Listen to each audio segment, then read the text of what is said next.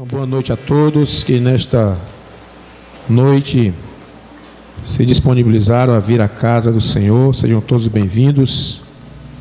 Nossa expectativa é que você saia daqui diferente de como chegou, mais alegre, mais cheio do Espírito Santo de Deus. Estava ali meditando, amados irmãos, ali estava descansando ali a garganta, que desde a segunda-feira, terça-feira, garganta bem inflamada e estamos aqui dando um descanso à garganta, mas estava observando a igreja. Graças a Deus, todo mundo voltando à casa do Papai do Céu, né? Depois desse período tão difícil de pandemia, gradativamente estamos voltando, retornando. A igreja está cheia, alguns obreiros já tiveram que ceder seus lugares. Eu digo para os irmãos que eu tenho uma expectativa para saber o que é que Deus vai fazer nesse novo tempo. Deus vai soprar cinza de cima do altar, e cinza é símbolo, representa apenas algo que um dia já foi. O papel dos sacerdotes era limpar o altar, no castiçal onde flamejavam as chamas, eles usavam a ferramenta chamada espivitadeira, que é quando aquele pavio ele vai sendo consumido e a chama já não estava tão acesa. O sacerdote vinha com a espivitadeira e fazia assim com o pavio, aquele pavio voltava a a sua chama a brilhar bastante. Eu acredito que o Senhor vai fazer isso com muita gente, irmãos. Não sei quantas pessoas estão aqui que estão assim de acordo com o plano de Deus. Eu sei que Deus vai fazer algo diferente, especial nesses últimos tempos. Albert, Albert Einstein disse que se a pessoa quiser resultados diferentes, tem que fazer algo diferente, né? Ninguém pode querer algo novo, resultado novo, se continuar fazendo as mesmas coisas. Então, se quisermos ser uma bênção nas mãos de Deus, nós precisaremos ser diferentes de quando éramos antes desse período tão difícil. Vamos abrir nossa Bíblia, por favor, no capítulo 8 do Evangelho de Mateus. Nós vamos ler apenas três versículos. Capítulo 8 do Evangelho de Mateus. Graças a Deus por alguns irmãos que nessa noite nos visitam. Estou vendo ali o presbítero Naldo, sua esposa, irmã Glória, seus filhos, genros, noras. É, todo mundo é filho, né? Sejam bem-vindos, viu? Deus abençoe. Quem mais nos visita essa noite? Quem mais nos visita? Levante a mão assim, só para eu saber. Um, dois, três. Olha aí, tem muita gente que é daqui mesmo, né? Graças a Deus por isso. Todos encontraram Mateus capítulo 8 versículos 1 ao 3, diz assim a palavra do Senhor. E descendo Jesus do monte, seguiu uma grande multidão.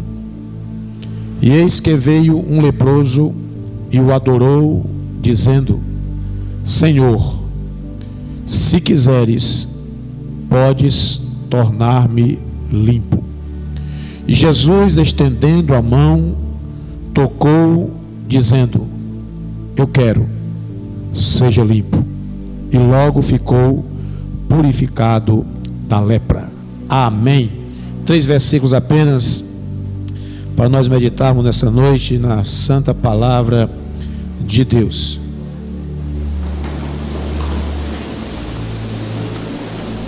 A propósito, amados irmãos, na próximo no próximo domingo, nós estaremos celebrando aqui nessa congregação o aniversário desta igreja, que acontece pontualmente na quinta-feira, mas nós vamos adiar para o domingo, tá certo? Não vai ser assim uma, um dia festivo, não vamos trazer é, cantores de fora e tal, porque nós estamos num tempo bem complicado economicamente, mas pelo menos um bolo grande no final do culto haverá aqui para nós celebrarmos o aniversário da congregação mais antiga do Ministério Canaã.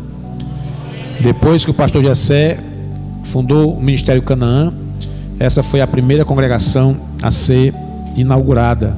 E cá estamos nós celebrando ao Senhor, se eu não me engano, 20 anos, né, Moaguiar? 20 anos, 21, 21 anos de congregação Monte Castelo. Amados irmãos, nós queremos nessa noite falar sobre este tema, a conjugação de vontades. Existe um ditado bem conhecido por todos nós que diz assim: quando um não quer, dois não brigam. E também existe um outro ditado, um outro jargão que diz que um acordo só se faz pela vontade de ambas as partes. Né? Se não houver uma livre vontade das partes, se não houver uma livre vontade de pelo menos uma das partes, não houve acordo. O que houve foi uma imposição de uma vontade. Alguém impôs a sua vontade contra a vontade do outro. E o que é que isso tem a ver com o texto que nós acabamos de ler nesses três versículos? Nesse texto que foi lido, nós vimos a conjugação de duas vontades, a coincidência de duas vontades. De um lado, um leproso que foi ao encontro de Jesus quando Jesus estava descendo do monte. A vontade do leproso coincide com a vontade de Jesus. E o leproso, ele, ao ir em direção ao Senhor Jesus, ele manifestou a sua vontade de ser curado, quando ele disse: Senhor, se tu quiseres, por favor, me cura. E Jesus também manifesta a sua vontade, aí no versículo de número 3, quando o Senhor Jesus disse: Eu quero, seja limpo. Glória a Deus por isso. Amados irmãos, quando as vontades estão em sintonia, as coisas acontecem. O leproso diz: Senhor, eu queria ser curado. Jesus diz assim: Pois eu também quero. Então, seja limpo. E o milagre aconteceu. Todos nós, os seres humanos, nós somos dotados de uma capacidade que nos diferencia dos demais animais. Além da racionalidade, nós possuímos uma, uma coisa chamada de volição ou vontade. Nós somos um ser volitivo. Nós temos vontade. Os animais, eles não têm vontade, eles têm instinto. Nós temos vontade a ponto de até controlá-la ou até às vezes aumentá-la limitá-la, mas nós somos um ser volitivo, dotado de vontade. E todos nós temos as nossas vontades, os nossos desejos, nós temos as nossas necessidades e nós queremos, desejamos realizar essas vontades. E quando nós não conseguimos realizar essas vontades só a, por nós mesmos, ou com a ajuda de alguém, a gente vai e pede ao Senhor: Senhor Deus, me ajuda, né? A gente pede, Deus, me ajuda a realizar esse meu desejo, essa minha vontade. Mas para que Deus realize a nossa vontade, é preciso também que Ele tenha a mesma vontade.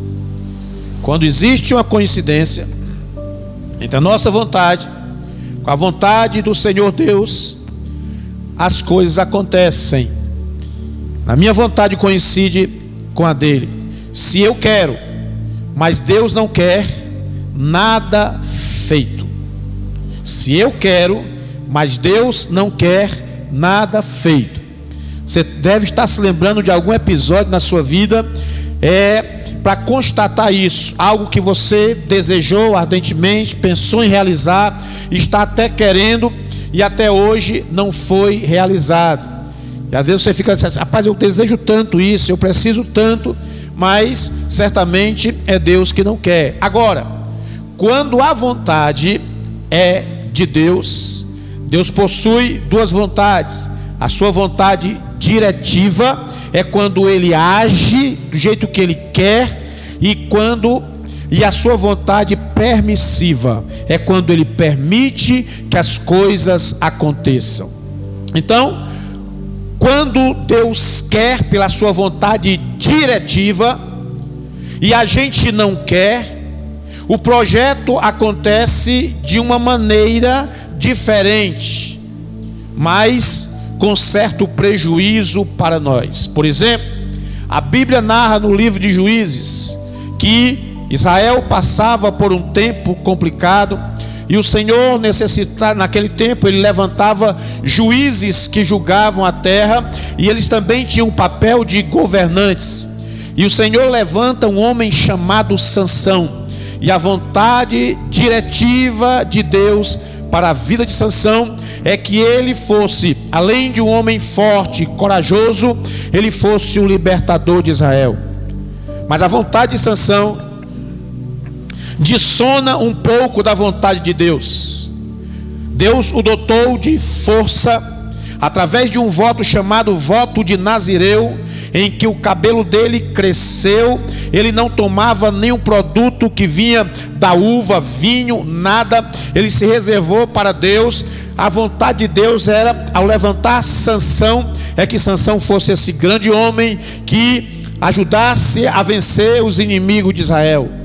Mas com o tempo, a vontade de Sansão sai do plano de Deus, de tal sorte que o objetivo que Deus almejava alcançar através de Sansão foi alcançado, mas a dura pena para Sansão Sansão termina a sua vida realmente cumprindo um propósito de Deus, derrubou o templo de Dagon com os filisteus lá dentro, um templo lotado de gente, mas Sansão termina a sua vida acorrentado, cego, escravizado, por quê? Porque a vontade diretiva de Deus era uma e a vontade de Sansão passou a ser outra. Quando a nossa vontade não coincide com a vontade de Deus, prejuízos acontecem. Mas, quando há coincidência de vontades, tudo dá certo na nossa vida. Queridos irmãos, se houver conflito entre a sua vontade e a vontade de Deus, pastor, o que é que a gente faz? Se a minha vontade não coincidir com a vontade de Deus, porque Geralmente os planos de Deus para nós parecem absurdos, obscuros. Os planos de Deus para a nossa vida parecem assim esquisitos. Às vezes a gente percebe, vê como é que Deus está nos direcionando para determinado propósito, mas a gente diz: "Cara, eu não vou por aí. Eu acho que isso vai dar errado." Pastor, o que fazer quando a minha vontade não coincide com a de Deus. Jesus já deu um remédio, já, Jesus já deu um exemplo. Se houver conflito de vontades, faça como Jesus fez no Getsemane. Na oração que Jesus fez, nas vésperas de ser preso, Jesus estava ali no Getsemane, no jardim das oliveiras, orando intensamente, e os seus discípulos o deixaram sozinho orando sozinho. Os discípulos estavam ali depois da ceia, de barriga cheia, e aí Jesus, ali sabendo o que o aguardava, Jesus se distancia deles mais um pouco e começa a sentir na sua alma a angústia da morte, a angústia daquele peso que estaria sobre ele, e ele disse assim: Pai, a minha alma está angustiada até a morte. Jesus não queria fugir da raia, não, mas ele estava sentindo o peso da ira de Deus sobre os seus ombros, porque Jesus carregaria ali na cruz, como de fato carregou, o pecado de toda a humanidade, de todos aqueles que já pecaram, dos que estão pecando e dos que ainda iriam nascer. Entre esses, nós aqui estaria tudo sobre os ombros de Jesus.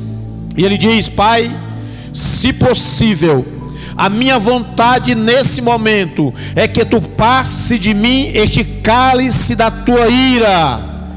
Ele respira, põe uma vírgula e diz: Todavia, a tua vontade seja feita na minha vida. Quando a tua vontade não coincidir com a de Deus, diga sempre assim: Pai, eu estou achando esquisito, a minha vontade é diferente. Todavia, prevaleça a tua vontade em mim, porque a tua vontade é melhor para a minha vida. Louvado seja o nome de Jesus. Amados irmãos, nós precisamos nos submeter à vontade de Deus. Jesus também ensinou isso claramente na oração do Pai Nosso. Se não vejamos, eu vou contar de um até três e todo mundo vai citar o Pai Nosso, tá bom? Um, dois, três já. Pai Nosso que está no céu, santificado seja o teu nome. Venha a nós o vosso reino. Seja feita a tua vontade. Aleluia. Jesus já ensinou: seja feita a tua vontade. Amados irmãos, no nosso coração, o nosso coração, ele é enganoso. A nossa visão é uma visão míope. Os nossos projetos são falhos diante, diante de Deus. O profeta Jeremias, escrevendo no capítulo 29 do seu livro, no versículo de número 11, disse assim: O Senhor diz: Pois eu bem sei os planos, os projetos que eu estou projetando para vós, diz o Senhor, planos de paz e não de mal, para vos dar um futuro e uma esperança. Louvado seja o nome do Senhor. Você sabia? que Deus tem um plano específico para cada um de nós aqui. Aqui nós estamos em, em, torno de 280 pessoas. Há um projeto de Deus específico para cada um de nós. Nós não precisamos invejar o projeto que Deus tem na vida do outro. Nós não precisamos usurpar. Não. Deus tem um projeto específico. E quem descobre o projeto que Deus tem para si, vive uma vida mais tranquila, não tem inveja, não tem vontade de usurpar, não vive triste, porque sabe que nasceu para aquilo ali. O Senhor é que diz: Eu é que sei os planos que tenho para a vida de cada um de vocês. Aleluia! Plano de alegria, plano de paz, aleluia, plano de prosperidade espiritual na sua vida. O Senhor tem um plano. Ontem eu estava ali na congregação da, do, do, do São Cristóvão, e eu estava vendo o dirigente, o meu amigo pastor Júnior, que é, eu conheço desde a da juventude, ele era aqui da congregação do Olavo Bilac, do Templo Central, ele era baterista na época, e eu o conheci, lá para cá a gente firmou uma amizade, e ele é muito dinâmico, a forma de pregar, ele é muito dinâmico, ele não fica assim parado aqui que nem eu, ele vai lá e conversa com um e tal, no meio da, no meio da pregação ele já tira um hino, a igreja fica de pé na mesma hora, no meio da mensagem, canta um hino, o pessoal senta, e é muito dinâmico. Eu fiquei olhando para ele e eu confesso, eu disse assim: Meu Deus, por que não fez isso comigo? Eu às vezes fico pregando ali tão parado, tão parado, o pessoal fica ali, começa a cochilar e eu fico preocupado. Senhor, por que tu não fizeste isso comigo? E ao meu coração, amados irmãos, ao meu coração, veio essa mensagem dizendo: o teu projeto, o projeto que eu tenho contigo é diferente. Existem pessoas aqui nessa igreja que eu nunca ouvi a voz, talvez nunca ouça. Existem pessoas aqui nessa noite que parecem aquelas pessoas que nunca fizeram aparentemente nada para o reino de Deus. Mas ninguém sabe o projeto que Deus está executando através dessa pessoa. Porque existem os anônimos que Deus tem usado, tem levantado, se você a um dia almeja, um dia pregar, sei lá, fazer alguma coisa, e se ainda as portas não se abriram para isso, você precisa descobrir um projeto que Deus tem na sua vida, mas com certeza Ele tem um projeto específico para você.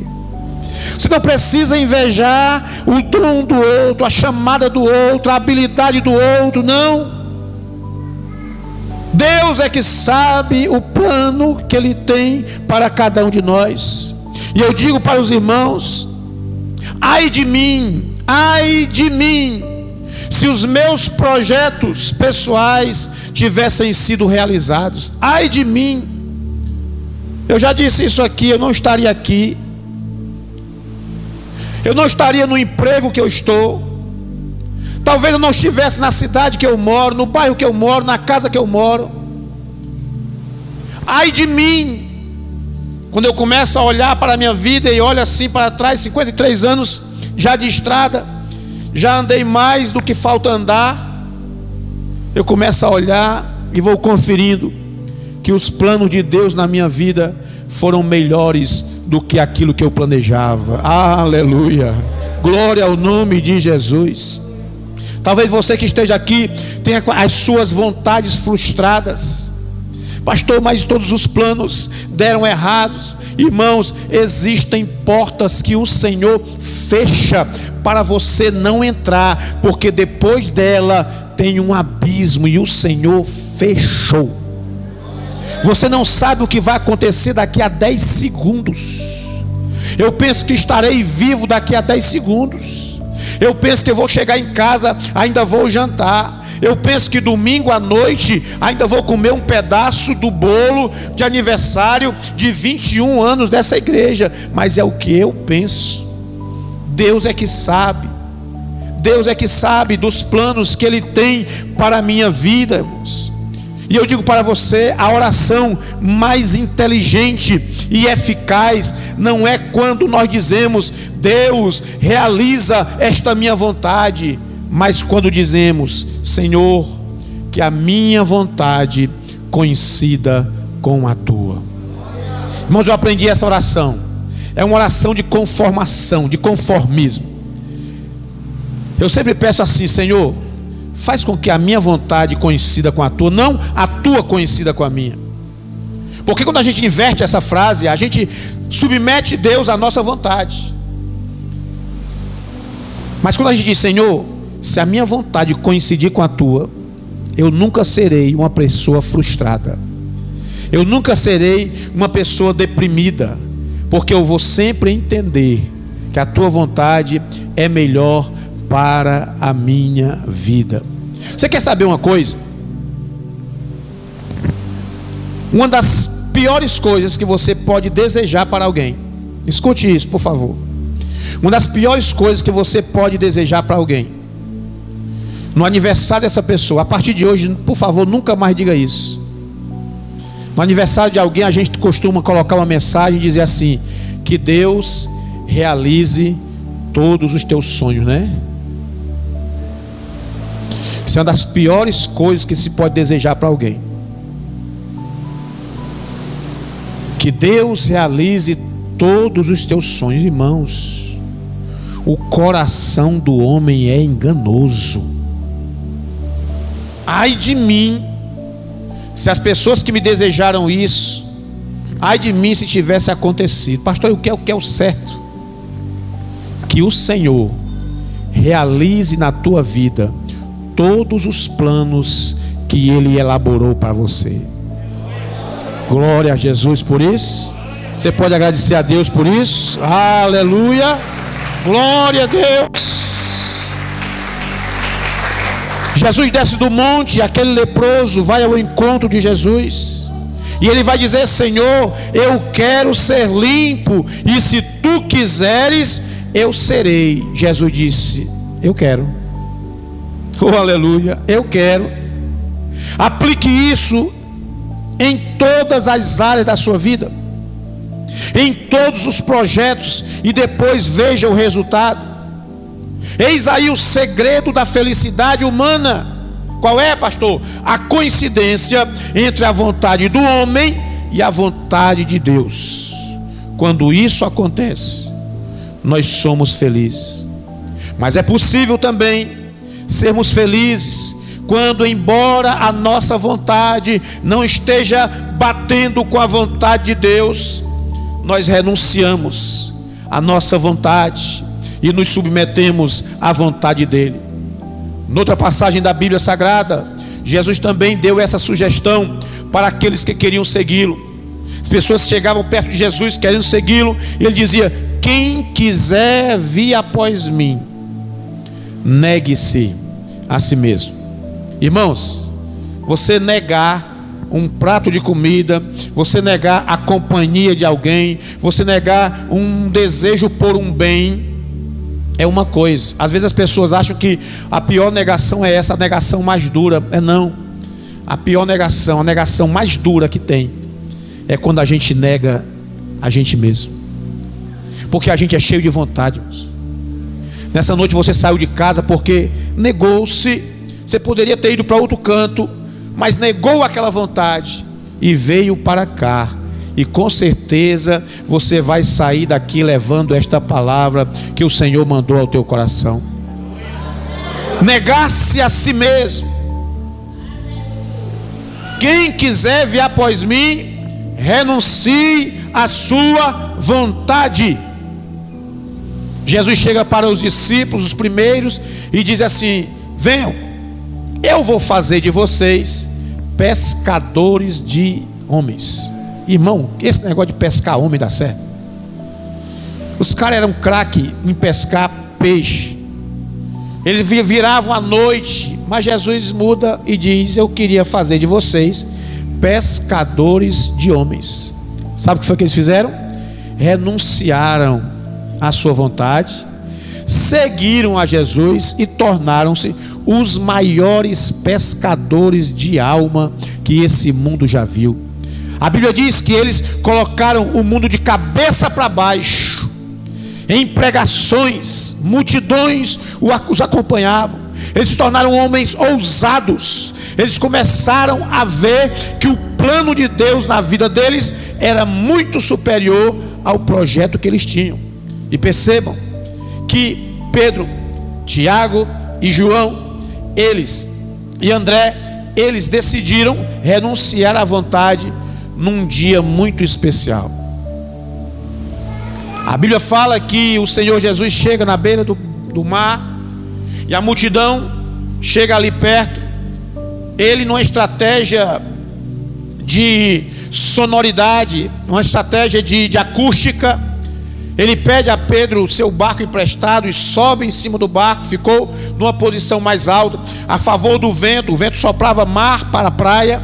Jesus começa a pregar e ao final Jesus desce do barco e vai pagar o aluguel daquele barco e diz assim: Rapaz, o que foi que houve? É, vocês pescaram alguma coisa? E Senhor, nós pescamos aqui a noite toda, não pegamos nada. O Senhor vai lá, volta lá ao mar alto, e a Bíblia diz que eles pegaram uma quantidade tão grande de peixes, que eles pediam socorro aos outros barcos que estavam ao lado para ajudá-los. Irmãos, e naquele momento o Senhor faz um desafio a eles. O Senhor diz assim: Olha, venham comigo, que a partir de hoje eu vou fazer de vocês pescadores de homens. Irmãos, no dia, no dia em que a pesca foi a pesca mais espetacular. Você já imaginou? Você está num negócio, fazendo uma negociação na sua empresa, não sei, como qualquer coisa que você invente. Naquele dia em que a sua empresa, o seu negócio rendeu mais, o Senhor Deus faz um desafio: larga isso, que eu tenho uma outra proposta para ti. O que é que você faz? Mas, Senhor, agora que eu descobri que esse mar tem peixe, agora que a pesca foi boa, Senhor, eu não quero mais nada, eu vou ser pescador para o resto da vida. Sabe o que é isso? Renunciar à vontade. Renunciar vontades. Qual é a sua vontade que você precisa renunciar hoje para deixar o projeto de Deus acontecer na sua vida? Qual é a vontade que você precisa deixar de lado para que o plano de Deus se realize através de você? E para nós renunciarmos à nossa vontade, é preciso nós entendermos duas grandes verdades. A primeira delas, escute por favor, que o coração do homem, nós já dissemos, é enganoso e perverso. O coração do homem é enganoso e perverso. Está escrito em Jeremias 17, 9. O Senhor diz: enganoso é o coração mais do que todas as coisas, e perverso. Quem o conhecerá? Pastor, mas eu me conheço. Eu sei da minha índole. Eu estou muito bem intencionado. A Bíblia diz que o seu e o meu coração é perverso. Pastor, mas olha, olha, olha, eu, eu, eu, meu plano é bom. No meu coração só há bondade, só há boas intenções. O Senhor diz assim: é perverso. O coração do homem é maligno, é perverso. Primeira verdade, guarde essa. Você pode até achar que o seu coração é o mais limpo, mais puro, o seu projeto é o mais lindo. O Senhor diz que o nosso coração é enganoso. Você pode estar enganado. Você pode estar enganado. Segunda verdade, que a vontade de Deus é boa, perfeita e agradável. Paulo escreve aos Romanos e diz no capítulo 12, versículo 2: ele diz: Não se conformem, não tomem a forma, não se amoldem a esse mundo, mas sedes transformados pela renovação da vossa mente, para que possais experimentar qual seja a boa, perfeita e agradável vontade de Deus. Ora, se o meu coração é enganoso, a minha vontade é imperfeita e a vontade de Deus é boa, perfeita e agradável, por que que eu quero, por que que eu vou querer que a minha vontade prevaleça? Não existe, irmão, não existe lógica nisso. A vontade de Deus é perfeita. A vontade de Deus é agradável. Pastor, mas eu não estou sentindo a agradabilidade na vontade de Deus. Não chegou o final ainda. Nós é porque encaramos, queremos encarar o caminho na metade dele. Nós só teremos plena consciência do que Deus quer de nós quando nós chegarmos ao topo da montanha e olharmos toda a estrada que nós percorremos. E nós vamos conferir que a vontade dele foi boa, perfeita e agradável para as nossas vidas. Quando nós conjugamos essas duas grandes verdades, nós podemos concluir que é tolice o homem ser dirigido pela sua própria vontade. Quando isso acontece, nós nos poupamos das dores de cabeça, das consequências nefastas. As angústias são minimizadas. A melhor saída para o ser humano é conhecer a vontade de Deus e se submeter a ela. Nessa terra, o ser mais próximo de Deus, que mais se assemelha assim a Deus nessa terra, em alguns aspectos, são os nossos pais, não é verdade? E a gente, quando é adolescente, criança, adolescente, a gente quer, a gente tem nossas vontades nossas birras, e os nossos pais, eles costumam tolher nossa vontade e dizer assim: meu filho, não faça isso, porque eles, eles têm o que? Sabedoria, experiência, têm vivência mais do que nós. E muitas das vezes nós quebramos a cara, porque teimamos com o nosso pai. Nosso pai falível, nossa mãe falível. Imagine Deus, Deus já conhece o teu amanhã. Deus já conhece o teu depois de amanhã. Deus já conhece o ano que vem.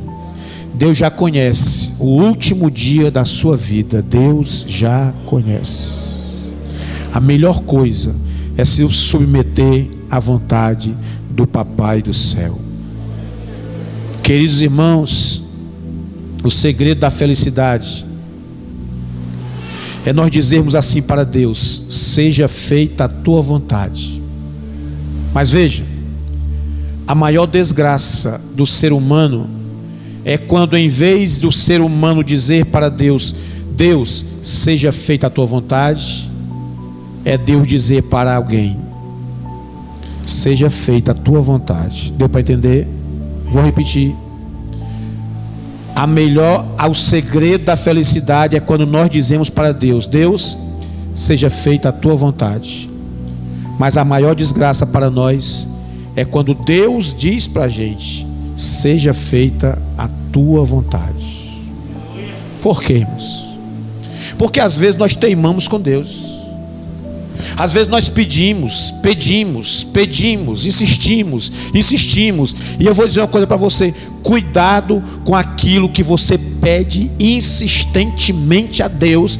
Deus já fechou a porta, Deus já disse não, e você continua. Cuidado, porque senão Deus vai dizer: seja feita a tua vontade.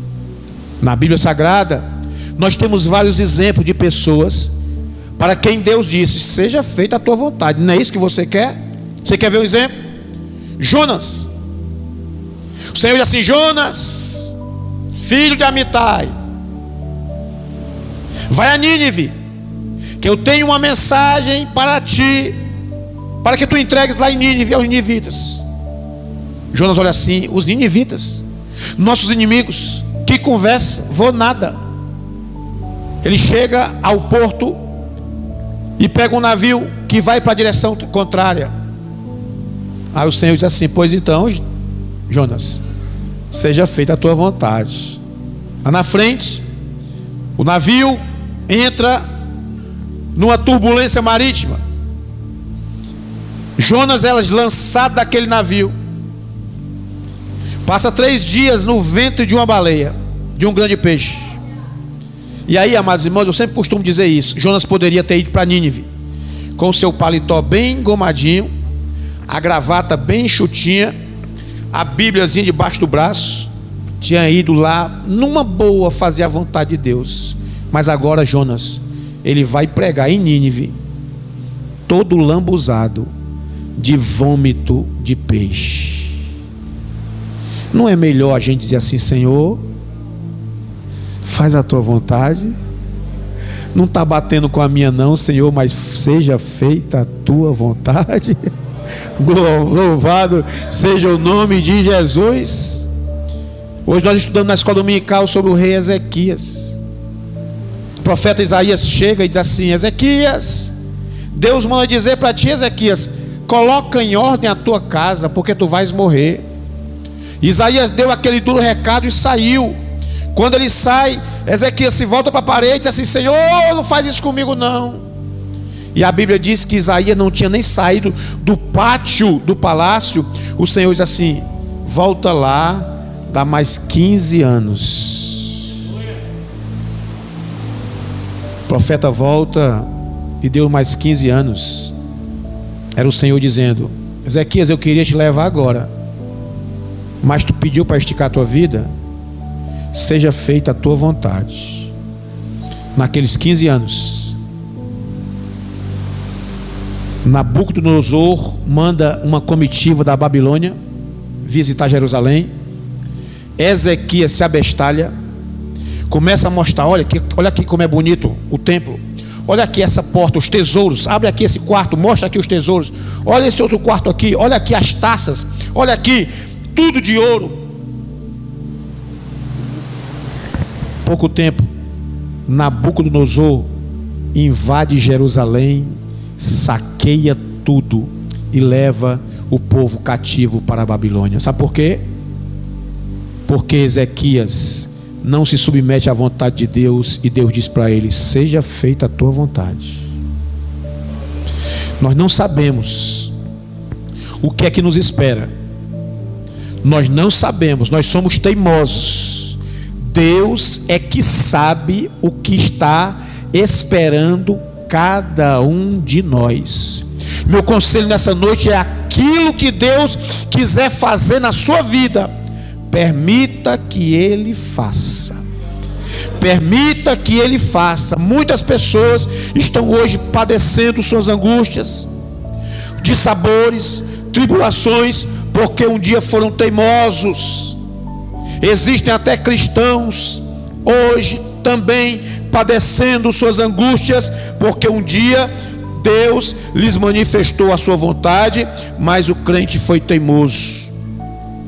Uma tarefa na igreja, uma missão de pregar o evangelho, um cargo, não sei, uma porta que foi aberta. E a pessoa disse assim: Senhor, não, eu não quero.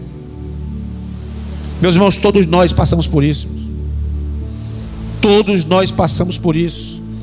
Deus às vezes abre as portas para nós e a gente assim: Não, Senhor, pode fechar que eu não quero. Eu lembro muito bem, em 2011, contei até aqui, vou contar de novo para quem não ouviu. Quando o Senhor eu estava na sede, o meu propósito quando saí do Ministério do Tempo Central era ficar lá na sede, na escola dominical, trabalhando lá para o resto da vida. Mas passei apenas um ano na sede, no ano seguinte, o pastor Jessé teve uma festa aqui no Monte Castelo. E eu me lembro que naquele fatídico dia, eu entrei para a porta que era naquele canto, me sentei mais ou menos aqui. O pastor Murilo era o pastor aqui, e o pastor Jessé estava dirigindo o culto, e quando ele me viu, eu sentei de paletó ali. Ele disse assim para o pastor Murilo: chama ali o, o Jeter para sentar aqui. O pastor Murilo nem sabia quem eu era, diácono da sede.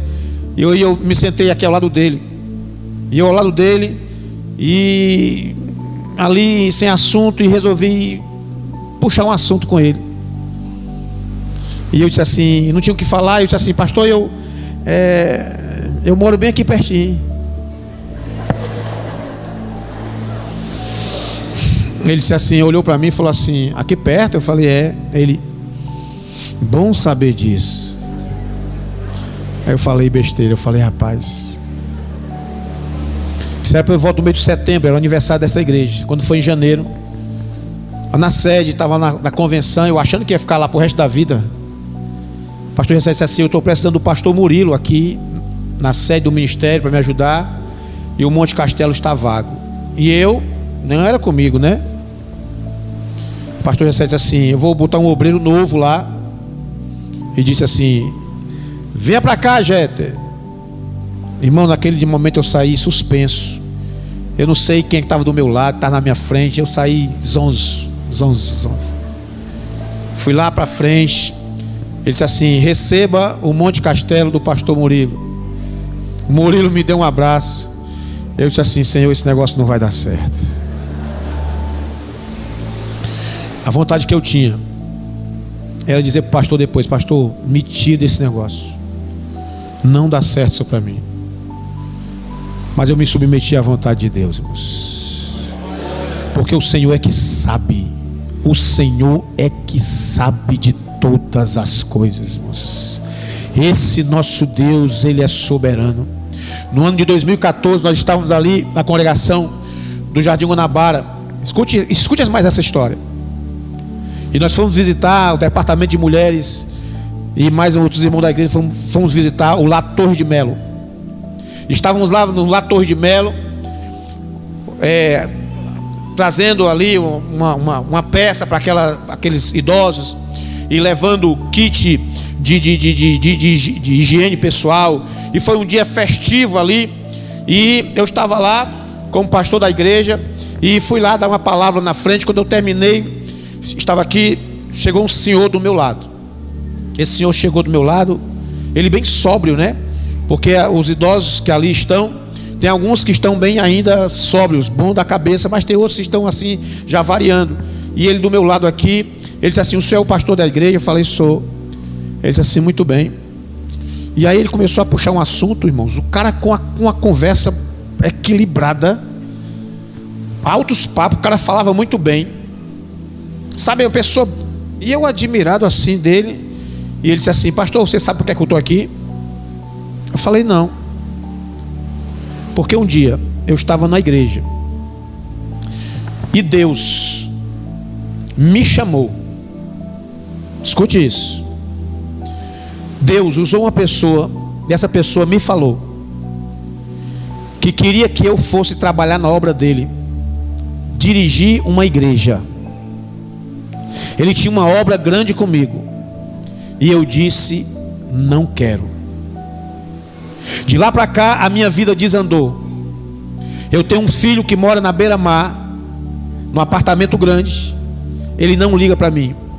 Eu tenho uma filha que parece que é do interior também, estribada, não ligam para mim. Me abandonaram aqui dentro e hoje eu estou aqui padecendo, porque um dia eu disse não para Deus. Já pensou o que é isso? Você já pensou o que é isso? A pessoa ali dentro abandonada? Porque disse não para Deus. Os cristãos hoje, existem muitas pessoas que estão padecendo. E eu diria, ainda vão padecer mais ainda, porque estão dizendo não para um projeto de Deus. Eu não sei em que estado você está depois dessa pandemia. Eu não sei o que é que você fazia para Deus antes e agora já não quer fazer mais. Eu não sei se você se acomodou na sua casa. Eu não sei se você está achando muito massa esse negócio de não ter preocupação nenhuma com a obra de Deus. Mas eu quero dizer para ti que o Senhor já te chamou. O Senhor já manifestou a vontade dele na tua vida. Por favor, você pode não aproveitar nada deste culto nessa noite, mas leve pelo menos esta mensagem. O Senhor tem um projeto a executar através de você. A obra de Deus não para, irmãos. A obra de Deus não para. Não é porque você é orgulhoso ou tímido, ou seja lá o que for, não quer fazer a obra de Deus, a obra dele não para. O Senhor vai levantar outra pessoa, vai colocar em seu lugar, e você vai perder a bênção que Deus tem preparado para você. Escute, fazer a vontade de Deus às vezes pode ser dificultoso para nós, mas vale a pena, o Senhor está disposto a nos ajudarmos. Submeta a sua vontade à vontade dEle. Submeta a sua vontade, ore, peça a Ele. Faça como diz o hino 339 da harpa. Para fazer a tua vontade, quero de ti mais poder. Dá-me a tua santidade quero só para te viver. Meus amados irmãos, submeter-se à vontade de Deus. Esse leproso fez. Ele chega e manifesta a sua vontade, e a vontade dele coincide com a vontade de Jesus. Mas esse milagre ele não traz apenas essa lição. É um texto tão curto, três versículos apenas, bem simples. Mas é interessante o porquê de esse milagre ter sido registrado em três evangelhos. Escute, nos quatro evangelhos, apenas dois milagres estão registrados nos quatro evangelhos: a multiplicação de peixes e, se eu não me engano, a ressurreição de Jesus. Outros milagres estão registrados em um só evangelho. Outros estão registrados até em dois. Mas esse aqui está registrado em três dos evangelhos. E aí vem a pergunta: por que, que esse milagre? Eu fiquei pensando nisso. Por que, que o Espírito Santo de Deus fez questão de registrar esse milagre em três dos evangelhos? O que nos chama a atenção, primeiramente, é a ousadia daquele leproso, em meio à multidão. Você conhece a história, você sabe dessa história, você sabe como era o costume da época, a lei da época. A ranceníase, conhecida hoje ranceníase, mas era a lepra daquele tempo. As pessoas eram isoladas da sociedade. A ranceníase come, destrói a pele da pessoa. Existem pessoas que perdem as extremidades, a ponta do nariz, a, a orelha cai, as extremidades do corpo vão caindo. A hanseníase era um mal terrível que levava a pessoa a uma degradação até chegar à morte. Era isolada da sociedade, era considerado imundo, isolado, afastado do convívio social. Mas ele tomou atitude. E ele vai até Jesus e ele diz assim: Senhor, se tu quiseres, eu preciso ser limpo. Esse milagre, amados irmãos, começa a ganhar um grande significado espiritual se nós percebemos a semelhança dessa doença com o pecado. A lepra é a, maior, a melhor representação do pecado, porque não tinha cura para os homens, homem nenhum conseguia curar outro de lepra. Assim é o pecado, homem nenhum consegue curar outro do pecado. Na posição que eu estou aqui, como sacerdote ou qualquer um dos irmãos aqui, nós não temos o poder, o poder de perdoar os teus pecados. Isso só compete a Deus. É por isso que a lepra se assemelha ao pecado. A lepra também destrói gradualmente, subtrai. Do mesmo modo, o pecado destrói a comunhão com Deus, destrói a paz com Deus, destrói a honradez, a retidão, destrói. E o estágio final, que não demora, é a morte. A Bíblia diz que o salário do pecado é a morte. A vontade daquele leproso de ser curado não era apenas um sentimento. Ele tinha vontade, mas ele tomou uma atitude, irmãos. Olha a diferença. Olha a diferença de quem tem apenas a vontade e de quem realmente quer uma mudança. Quem quer uma mudança não fica apenas na vontade. Quem quer uma mudança, ele toma uma atitude. Quer ver um exemplo aqui no nosso meio, no nosso dia a dia? Olha, não adianta você olhar na frente do espelho, bota aquele espelho e olha diz assim: rapaz, eu estou cheio de um pneu aqui, uma pochete aqui, uma estria aqui, não sei o que. Aí eu tenho tanta vontade de emagrecer e cair na rede, ficar lá cheio de vontade. É preciso se levantar, ir lá para o de lazer, para o Rio Mar, para a beira da praia fazer uma caminhada. Porque só a vontade não vai lhe emagrecer. Não é verdade? Quem quer mudar a sua vida espiritual é do mesmo jeito. Pastor, eu tenho tanta vontade de ter mais comunhão com Deus, de pastor, eu tenho vontade de mudar minha vida espiritual, eu tenho vontade assim de ser, de ser crente, tem vontade? O que é que você faz? Ah, pastor, eu, eu, eu fico em casa. Vontade de verdade faz como aquele leproso. Era proibido ir no meio de multidão, mas ele, rapaz, eu estou com vontade. Eu tenho que fazer alguma coisa para mudar a minha situação. Eu tenho vontade de ficar sarado. E ele toma uma atitude e vai até Jesus. É como se ele estivesse dizendo: Senhor, Olha aqui o tamanho da minha vontade. Eu enfrentei a multidão, eu enfrentei a discriminação, eu enfrentei o desprezo e eu estou aqui porque eu quero ser curado. Se tu quiseres, aleluia, glória ao nome de Jesus. Como nós já dissemos, irmãos, a lepra é como o pecado. Então o pecador é como um leproso que precisa tomar uma atitude de ir em busca de solução para a sua enfermidade espiritual. Sua vontade tem que ser demonstrada através de atitudes. Certamente hoje alguém tomou uma atitude, saiu de casa em busca de Jesus porque tem vontade de ser perdoado. Pastor, eu carrego comigo algo assim inexplicável, é um fardo velho tão pesado, pastor.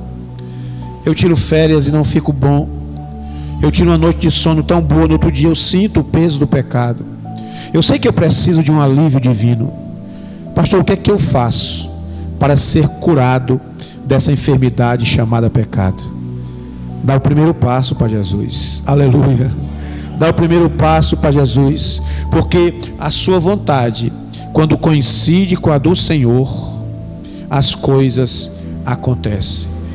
Você lembra como nós começamos essa mensagem? Nós começamos falando sobre coincidência de vontades. Veja só. O Senhor Deus já mostrou qual é a vontade dele para você. Como assim, pastor? João 3,16. Ele enviou o seu filho, Jesus Cristo, para morrer na cruz do Calvário.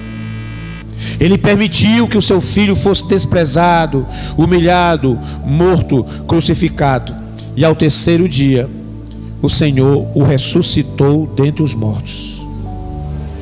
Ou seja, está aí a vontade de Deus para você. Pastor, eu quero ser perdoado. Jesus quer te perdoar. Pastor, eu preciso ser salvo. Jesus quer te salvar. Deus certinho, porque a tua vontade coincide com a dele.